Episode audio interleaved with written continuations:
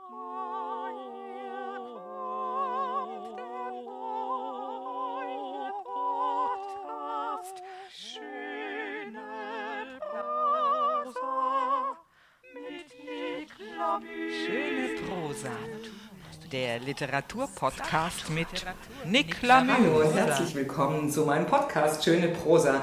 Wir haben eine große Pause gemacht. Diese Pause war der Pandemie geschuldet. Schöne Prosa. Wir sind jetzt ein Jahr schon dabei. 2020 in der Pandemie habe ich den Podcast gegründet, bin auf die Idee gekommen, etwas Neues, Kreatives zu machen. Und jetzt haben wir schon Juli 2021 und ich habe tatsächlich das Jubiläum verschlafen. Das werde ich aber nachholen, da noch eine Jubiläumsausgabe nachzumachen. Ja, wir sind jetzt wieder in Piemonte, schon wieder im schönen Dörfchen Gabagna und ich habe einen ganz besonderen Platz hier gefunden, un luogo molto speciale. Io sono molto felice di essere qui, bin nämlich direkt an der Piazza des Dorfes Piazza Doria in dem Studio des Komponisten Federico Gardella. Buongiorno Federico. Buongiorno, buongiorno a tutti. Siamo qui a Gabagna, a Piazza Doria, nel tuo studio, però questo studio non era sempre il tuo studio, era un luogo molto speciale, molto particolare, mi puoi dire forse sì, tu? certo, um, Gabagna è, è il paese dei miei nonni, dove i miei nonni hanno vissuto tutta la loro vita e questo studio in realtà era il negozio di mio nonno che era il calzolaio del paese. E io venivo da bambino, passavo l'estate, giocavo qui poi con gli anni, nel frattempo, il, questo luogo, questo posto è diventato il mio studio e per me è molto bello comporre e scrivere musica sullo stesso tavolo su cui mio nonno faceva le scarpe. Mi piace molto questa idea artigianale del comporre. Eh, in fondo scrivere un pezzo di musica non è così diverso da confezionare un paio di scarpe. Ci vuole una um, abilità, ci vogliono degli strumenti, degli utensili che nel caso di mio nonno erano degli utensili materiali, nel mio caso sono degli utensili interiori, ma non sono in fondo poi così diversi. E noi abbiamo conosciuto qui in questo posto, però normalmente io vivo a Colonia e tu a Milano, vero? Sì. Adesso ho preparato un pezzo di letteratura che mi piace tanto e che conosco da anni, Fräulein Else di Arthur Schnitzler. E ha una certa ragione che lo faccio. Ho provato di trovare un pezzo di circa 30 minuti da questo romanzo senza tagliare tanto. Ho preso il dialogo tra Elze e Dorsti. Tu lo conosci bene? Perché ah, forse tu puoi parlarne un po'. Sì, certo. Eh, ho incontrato per la prima volta questa novella di Schnitzler eh, tantissimi anni fa, d'estate. Ero a Porto Gruaro e mi fu regalato questo libro eh, che mi accompagnò per, per tutta quell'estate. Era forse era mm, il 1997, forse il 1998. Mi colpì subito il suono che avevano queste parole. Schnitzler utilizza in questa novella la tecnica del monologo interiore. Uh-huh. Eh, tutto quello che accade accade nella mente della protagonista. Sono filtrati attraverso la sua sensibilità. Anni dopo eh, ho cominciato a coltivare il desiderio di scrivere un'opera basata su Fräulein Else di Schnitzler. Avevo intenzione di uh, comporre quel suono interiore che mi pareva uh, abitasse tra le righe uh, della, novella, della novella di Schnitzler.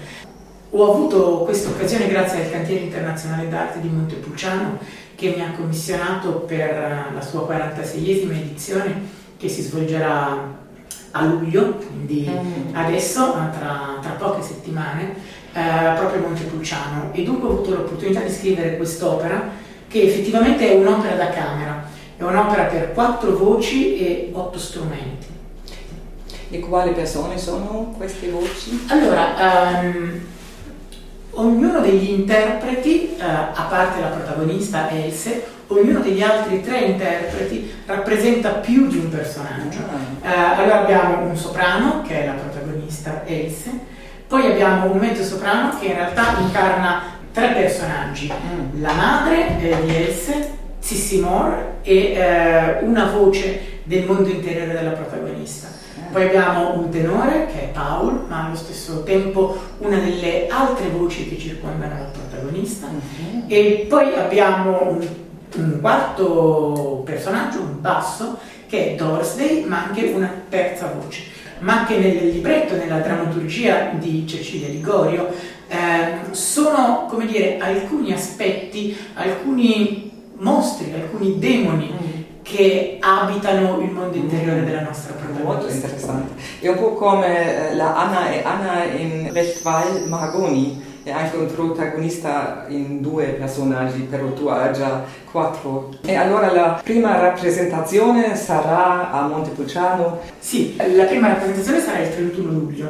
Fräulein Else è una ragazza, è molto giovane, ha 19 anni ed è del tutto impreparata ad affrontare la vita che la circonda. Mm. Viene da una famiglia molto benestante, risiede a Vienna, non ha mai avuto realmente dei problemi, non ha mai dovuto gestire delle situazioni eh, difficili, ma questa volta sì.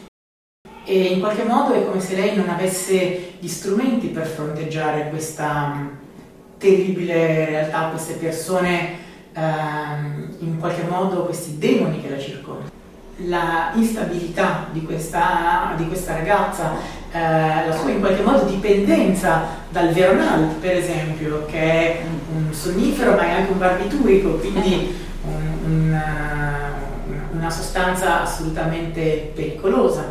Eh, nella drammaturgia di Cecilia Ligorio diventa ancora, ancora più centrale. Eh, non bisogna dimenticare tra l'altro che stiamo parlando della Vienna dell'inizio del Novecento, la Vienna di Freud in qualche mm. modo. Ehm, e la novella di Schnitzler è abitata da questo senso di eh, perturbante in qualche modo. Eh, tutti i personaggi in realtà sono sfaccettature della, della personalità, del carattere eh, di Else. Mm. In qualche modo la, la sovrastano, la, la rendono ancora più fragile e ancora più esposta alle intemperie della vita che la circonda. E la fine è molto triste. La fine è molto triste, è molto triste. In Schnitzler questa ragazza decide di suicidarsi ingerendo una quantità eccessiva di veronal, di questo mm. barbiturico, eh, e in un qualche modo si addormenta ma le ultime parole sono di lei che chiede al cugino Paolo di salvarla, non vorrebbe più morire, ma ormai è troppo tardi. Eh, nell'opera eh, accade qualcosa di diverso rispetto a quello che succede nella novella di Schnitzler, nel senso che nel momento in cui Else sta morendo, le tre voci, eh, questi tre mostri, in qualche modo intonano una sorta di madrigale che è un lamento funebre, è un compianto funebre sulla morte di, di questa giovane donna. Qualcosa così. Bene, allora, cominciamo.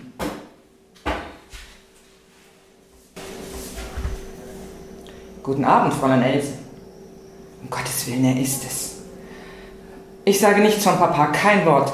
Erst nach dem Essen. O oder, oder ich reise morgen nach Wien. Ich gehe persönlich zu Dr. Fiala. Warum ist mir das nicht gleich eingefallen? Ich wende mich um mit einem Gesicht, als wüsste ich nicht, wer hinter mir steht. Ah, Herr von Dorsti. Sie wollen noch einen Spaziergang machen, Fräulein Else? Ach, nicht gerade einen Spaziergang, ein bisschen auf und ab gehen vor dem Dinner. Es ist noch fast eine Stunde bis dahin. Wirklich? Es ist gar nicht so kühl. Blau sind die Berge, Lustig wäre es, wenn er plötzlich um meine Hand anhielte. Es gibt doch auf der Welt keinen schöneren Fleck als diesen Herr. Finden Sie, Herr von Dorsti? Aber bitte sagen Sie nicht, dass die Luft hier wie Champagner ist. Nein, Fräulein Ense, das sage ich erst von 2000 Metern an. Und hier stehen wir kaum 1650 über dem Meeresspiegel. Macht das einen solchen Unterschied? Aber selbstverständlich. Waren Sie schon einmal im Engadin? Nein, noch nie. Aber dort ist die Luft wirklich wie Champagner? Man könnte es beinahe sagen, aber Champagner ist nicht mein Lieblingsgetränk. Ich ziehe diese Gegend vor, schon wegen der wundervollen Wälder. Merkt er das nicht? Er weiß offenbar nicht recht, was er mit mir reden soll. Mit einer verheirateten Frau wäre es einfacher. Man sagt eine kleine Unanständigkeit und die Konversation geht weiter. Bleiben Sie noch längere Zeit hier in San Martino, Fräulein Else? Idiotisch. Warum schaue ich ihn so kokett an? Und schon lächelt er in der gewissen Weise. Nein, wie dumm die Männer sind. Das hängt zum Teil von den Dispositionen meiner Tante ab. Ist ja gar nicht wahr. Die Mama ist wohl noch in Munden? Nein, Herr von Dorsti, die ist schon in Wien, schon seit drei Wochen. Papa ist auch in Wien. Er hat sich heuer kaum acht Tage Urlaub genommen. Ich glaube, der Prozess Erbesheimer macht ihm sehr viel Arbeit.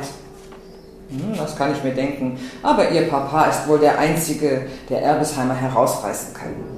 Es bedeutet ja schon einen Erfolg, dass es überhaupt eine Zivilsache geworden ist. Ja, es ist mir angenehm zu hören, dass auch Sie ein so günstiges Vorgefühl haben. Vorgefühl inwiefern? Ja, dass der Papa den Prozess für Erbesheimer gewinnen wird. Das will ich nicht einmal mit Bestimmtheit behauptet haben. Wie? Weicht er schon zurück? Das soll ihm nicht gelingen. Oh, ich halte etwas von Vorgefühlen und von Ahnungen. Denken Sie, Herr von Dorsti, gerade heute habe ich einen Brief von zu Hause bekommen. Das war nicht sehr geschickt. Er macht ein etwas verblüfftes Gesicht. Jetzt weiter, nicht schlucken. Er ist ein guter alter Freund von Papa. Vorwärts, jetzt oder nie.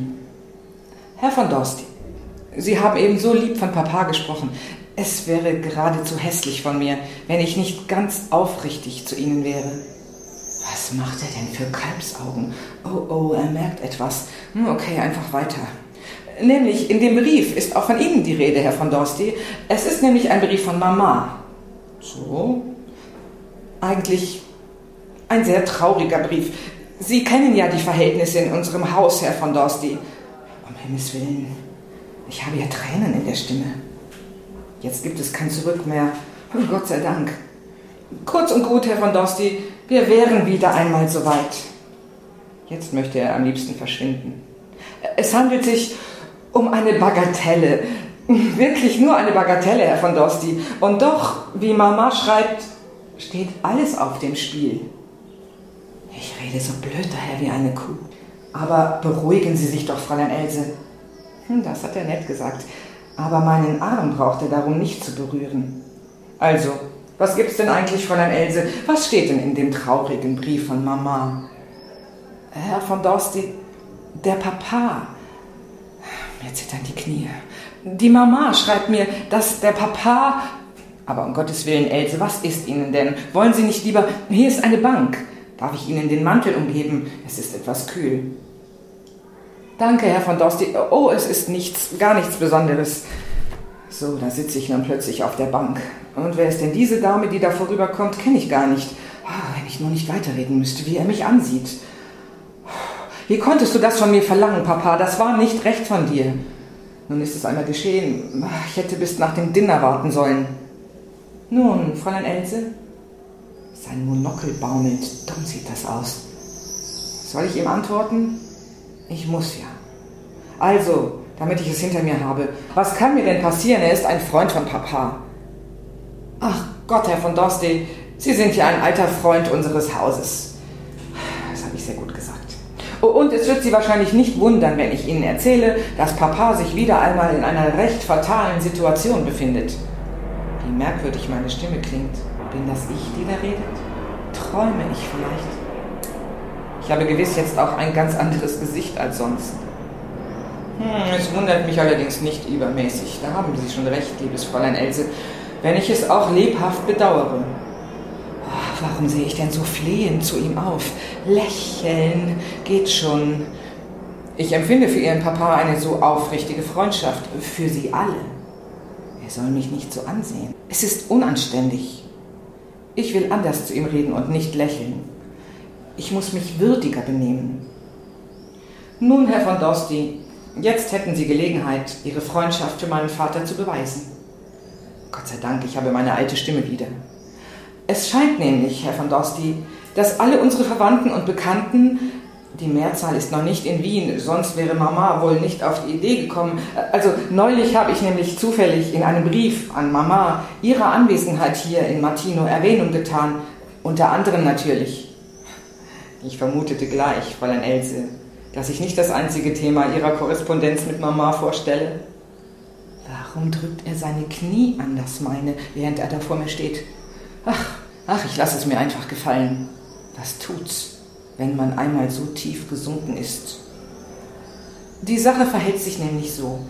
Dr. Fiala ist es, der diesmal dem Papa besondere Schwierigkeiten zu bereiten scheint. Und die Summe, um die es sich handelt, soll am 5., das ist übermorgen, um 12 Uhr Mittag, vielmehr, sie muss in seinen Händen sein, wenn nicht der Baron Hönig, ja denken Sie, der Baron hat Papa zu sich bitten lassen, privat. Er liebt ihn nämlich sehr. Warum rede ich denn nun von Hönig? Das wäre ja gar nicht notwendig gewesen. Sie wollen sagen, Else, dass anderenfalls eine Verhaftung unausbleiblich wäre. Warum sagt er das so hart? Ich antworte nicht. Ich nicke nur. Ja, äh, nun habe ich doch Ja gesagt. Hm, das ist ja, das ist ja schlimm. Also, das ist wirklich dieser, dieser hochbegabte, geniale Mensch. Um welchen Betrag handelt es sich denn eigentlich, Fräulein Else? Warum lächelt er denn? Er findet es schlimm und er lächelt? Was meint er mit seinem Lächeln? Dass es gleichgültig ist, wie viel? Und wenn er Nein sagt, ich bringe mich um, wenn er Nein sagt. Also, ich soll jetzt die Summe nennen. Wie, Herr van Dorsti? Ich habe noch nicht gesagt, wie viel? Eine Million. Hä? Warum sag ich das? Es ist doch jetzt nicht der Moment zum Spaßen? Aber hm, wenn ich ihm dann sage, um wie viel weniger es in Wirklichkeit ist, dann wird er sich freuen. Wie er die Augen aufreißt. Hält er es am Ende wirklich für möglich, dass ihn der Papa um eine Million Entschuldigen Sie, Herr von Dosti, dass ich in diesem Augenblick scherze. Es ist mir wahrhaftig nicht scherzhaft zumute. Ja, ja, drück du die Knie nur an, du darfst es dir ja erlauben. Es handelt sich natürlich nicht um eine Million. Es handelt sich im Ganzen um 30.000 Gulden, Herr von Dorsti, die bis übermorgen Mittag um 12 Uhr in den Händen des Herrn Dr. Fiala sein müssen. Ja, Mama schreibt mir, dass Papa alle möglichen Versuche gemacht hat, aber wie gesagt, die, Ver die Verwandten, die in Betracht kämen, befinden sich gerade nicht in Wien. Gott, wie ich mich erniedrige. Sonst wäre es dem Papa natürlich nicht eingefallen, sich an Sie zu wenden, Herr von Dorsti, respektive mich zu bitten. Warum schweigt er? Warum bewegt er keine Miene? Warum sagt er nicht, ja, wo ist das Scheckbuch und die Füllfeder? Er wird doch um Gottes Willen nicht Nein sagen. Soll ich mich vor ihn auf die Knie werfen? Oh. Am fünften sagten sie von Herrn Else. Gott sei Dank, er spricht. Jawohl, übermorgen, Herr von Dorsti, um 12 Uhr mittags. Es wäre also nötig, also ich glaube, brieflich ließe sich das kaum mehr erledigen.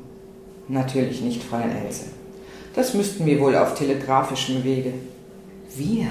Oh, das ist gut, das ist sehr gut. Nun, das wäre das Wenigste. Wie viel sagten Sie, Fräulein Elsen? Aber er hat es ja gehört. Warum quält er mich denn, Mensch? 30.000, Herr Dorsti. Eigentlich eine lächerliche Summe. Warum habe ich das denn jetzt gesagt? Dumm. Aber er lächelt. Dummes Mädel, denkt er. Er lächelt ganz liebenswürdig. Ah, Papa ist gerettet. Er hätte ihm auch 50.000 geliehen. Und wir hätten uns allerlei anschaffen können. Ich hätte mir neue Schuhe gekauft. Wie gemein ich bin. Ja, so wird man. Nicht ganz so lächerlich, liebes Kind. Warum sagt er liebes Kind? Ist das gut oder schlecht? Nicht ganz so lächerlich, wie Sie sich das vorstellen. Auch 30.000 Gulden wollen verdient sein. Entschuldigen Sie, Herr von Dorsti, nicht so habe ich es gemeint. Ich dachte nur, wie traurig ist es, dass Papa wegen einer solchen Summe, wegen, wegen einer solchen Bagatelle. Ach Gott, ich verhaspel mich ja schon wieder. Sie können sich gar nicht denken, Herr von Dorsti, wenn Sie auch einen gewissen Einblick in unsere Verhältnisse haben, wie furchtbar es für mich und besonders für Mama ist. Er stellt den einen Fuß auf die Bank. Soll das elegant sein oder was? Oh, ich kann mir schon denken, liebe Else. Wie seine Stimme klingt. Ganz anders. Merkwürdig. Und ich habe mir selbst schon manches Mal gedacht, schade, schade, schade um diesen genialen Menschen. Warum sagt er jetzt schade? Will er das Geld nicht hergeben? Warum sagt er nicht endlich ja? Oder nimmt er das als selbstverständlich an?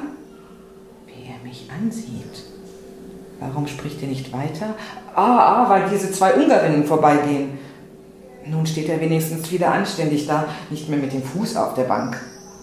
Diese Krawatte, viel zu grell für einen älteren Herrn. Die sucht ihm seine Geliebte aus, ja?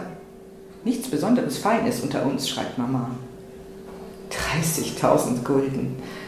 Aber ich lächle ihn ja an. Warum lächle ich denn? Oh, bin ich feig. Und wenn man wenigstens annehmen dürfte, mein liebes Fräulein Else, dass mit dieser Summe wirklich etwas getan wäre. Aber Sie sind doch ein so kluges Geschöpf, Else. Was wären diese 30.000 Gulden? Ein Tropfen auf dem heißen Stein. Um Gottes Willen, er will das Geld nicht hergeben? Ich darf kein so erschrockenes Gesicht machen. Alles steht auf dem Spiel. Jetzt muss ich etwas Vernünftiges sagen und energisch. Oh nein, Herr von Dorsti. Diesmal wäre es kein Tropfen auf einen heißen Stein. Der Prozess Erbesheimer steht bevor. Vergessen Sie das nicht, Herr von Dorsti. Und der ist schon heute so gut wie gewonnen. Sie hatten ja selbst diese Empfindungen, Herr von Dorsti. Und Papa hat auch noch andere Prozesse. Und außerdem habe ich die Absicht, Herr von Dorsti, mit Papa zu sprechen, sehr ernsthaft. Er hält etwas auf mich. Ich darf sagen, wenn jemand einen gewissen Einfluss auf ihn zu nehmen imstande ist, so bin es doch am ehesten ich. Sie sind ja ein rührendes, ein entzückendes Geschöpf. Fräulein Else. Seine Stimme klingt schon wieder. Wie zuwider ist mir das, wenn es so zu klingen anfängt bei den Männern. Ein entzückendes Geschöpf in der Tat. Warum sagt er in der Tat? Das ist abgeschmackt. Das sagt man doch nur im Burgtheater. Aber so gern ich Ihren Optimismus teilen möchte, wenn der Karren einmal so verfahren ist, das ist es nicht, Herr von Dorsti. Wenn ich an Papa nicht glauben würde, wenn ich nicht ganz überzeugt wäre, dass diese 30.000 Gulden... Ach, ich weiß nicht, was ich weiter sagen soll. Ich, ich kann ihn doch nicht geradezu anbetteln. Er überlegt. Die Situation ist unmöglich. Ich sitze da wie eine arme Sünderin. Er steht vor mir und bohrt mir das Monokel in die Stirn und schweigt. Ich werde jetzt aufstehen, das ist das Beste. Ich lasse mich nicht so behandeln. Papa soll sich doch umbringen. Ich werde mich auch umbringen. Eine Schande dieses Leben. Am besten wäre es, sich dort auf dem Felsen hinunterzustürzen und auswärts. Geschehe euch recht allen. Ich stehe auf. Fräulein Else. Entschuldigen Sie, Herr von Dosti, dass ich Sie unter diesen Umständen überhaupt bemüht habe. Ich kann Ihr ablehnendes Verhalten natürlich vollkommen verstehen. So, aus, ich gehe. Bleiben Sie, Fräulein Else. Bleiben Sie, sagt er. Warum soll ich denn jetzt bleiben? Gibt er das Geld her? Ja, ganz bestimmt, er muss ja. Also, ich setze mich nicht noch einmal nieder. Ich bleibe stehen, als wäre es für eine halbe Sekunde. Ich bin ein bisschen größer als er. Sie haben meine Antwort noch nicht abgewartet, Else. Ich war ja schon einmal, verzeihen Sie, Else, dass ich das in diesem Zusammenhang erwähne. Er müsste nicht so oft Else sagen.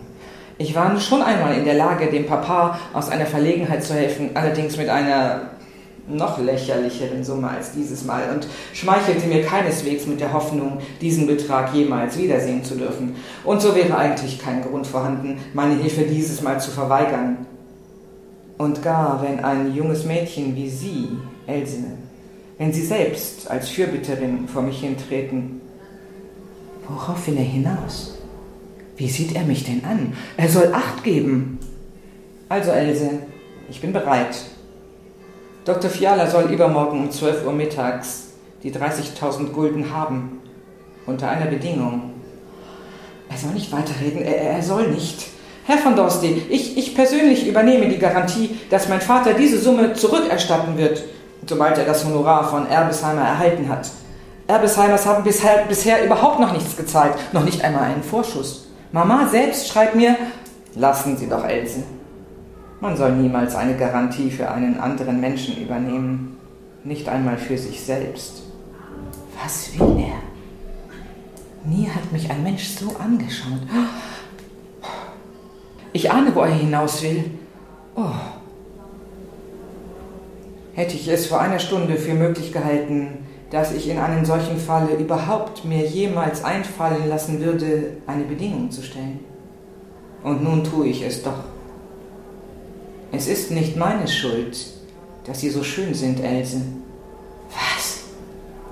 Was will er? Oh, ich habe Sie wirklich allzu lange in Anspruch genommen, Herr van Dorsti. Das habe ich gut gesagt. Was ist das? Er fasst nach meiner Hand. Was fällt ihm denn ein? Wissen Sie es denn nicht schon lange, Else? Er soll meine Hand loslassen. Nicht, nicht, nicht so nah. Sie müssten keine Frau sein, Else, wenn Sie es nicht gemerkt hätten. Je vous désire. Je vous Was? Keine Frau sein, Else. Je vous désire. Was? Je vous désire. Je vous désire.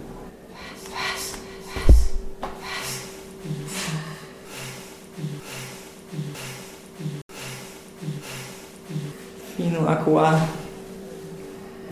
Terribile. sì, è vero, terribile, è molto moderno anche, Mm, vero? Sì, sì. Perché è anche molto antico, effettivamente. Sì, sì, è sempre stato così. Mm, mm, mm. Terribile. Uno ha i suoi mostri e Elsie ha questi tre mostri terribili Mm. eh, che poi la, la portano a togliersi la vita. Un grande successo, Sara. Grazie, me, me lo auguro e mm, Sì. vi invito tutti Mm. eh, a Montepulciano ad ascoltare la prima di quest'opera. Mamma mia. Fräulein Else. Sì, sì, io posso parlare per delle ore.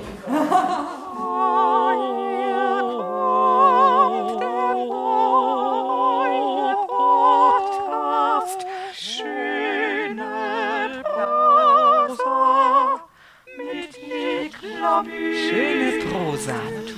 Der Literaturpodcast mit Nick Lamü. Prosa.